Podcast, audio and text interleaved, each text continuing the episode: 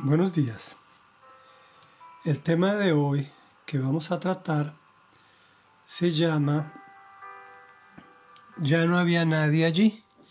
Y es la segunda división en que analizamos el capítulo 7 de 3 del segundo libro de Reyes. Samaria está sitiada, no hay alimento. El rey manda matar a Eliseo.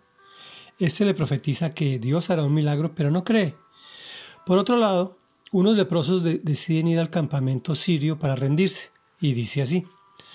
Al anochecer se pusieron en camino, pero cuando llegaron a las afueras del campamento sirio, ya no había nadie allí.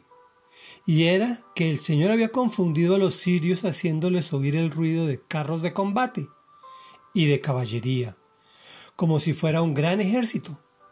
Entonces se dijeron unos a otros, seguro que el rey de Israel ha contratado a los reyes hititas y egipcios para atacarnos. Por lo tanto, emprendieron la fuga al anochecer, abandonando tiendas de campaña, caballos y asnos.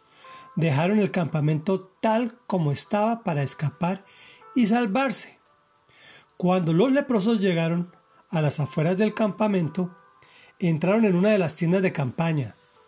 Después de comer y beber, se llevaron de allí plata, oro y ropa y fueron a esconderlo todo. Luego regresaron, entraron en otra tienda y también de allí tomaron varios objetos y los escondieron. Entonces se dijeron unos a otros, esto no está bien. Hoy es un día de buenas noticias y no las estamos dando a conocer. Si esperamos hasta que amanezca, resultaremos culpables. Vayamos ahora mismo al palacio y demos aviso. Así que fueron a la ciudad y llamaron a los centinelas. Les dijeron, comillas, fuimos al campamento de los sirios y ya no había nadie allí. Solo se oía los caballos y asnos que estaban atados y las tiendas las dejaron tal como estaban. Los centinelas, a voz en cuello, hicieron llegar la noticia hasta el interior del palacio. Aunque era de noche, el rey se levantó y le dijo a sus ministros, Déjenme decirles lo que esos sirios están tramando contra nosotros.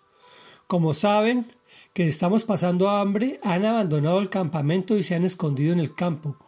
Lo que quieren es que salgamos para atraparnos vivos y entrar en la ciudad. Uno de sus ministros propuso que salgan algunos hombres con cinco de los caballos que aún quedan aquí. Si mueren, no les irá peor que a la multitud de israelitas que está por perecer. Enviémoslos a ver qué pasa. Reflexión. Dios maneja sus cosas de manera que es locura para los que no creen. Imagínate ir a entregar tu libertad y cuando llegas te encuentras con que ya no había nadie allí. Dios quiere que te entregues a Él. Aparentemente entregarás tu libertad, pero el resultado final es el mismo de los leprosos. Te encuentras con grandes tesoros de amor, restauración, perdón, misericordia, gracia. No solo para ti, sino para toda tu familia. Beneficia a todo tu entorno. La forma de actuar del Señor es absurda a nuestro entender y siempre se supera. En esto puedes ver tu caso. Confunde a tu enemigo. Ese mismo se inventa películas para tu beneficio, creyendo escapar y salvarse. Pero de igual forma que los leprosos, este tesoro no es solo para ti. Debes hacer llegar la noticia hasta el interior de tu familia, de tu cónyuge, tus hijos, padres, hermanos, vecinos, etc.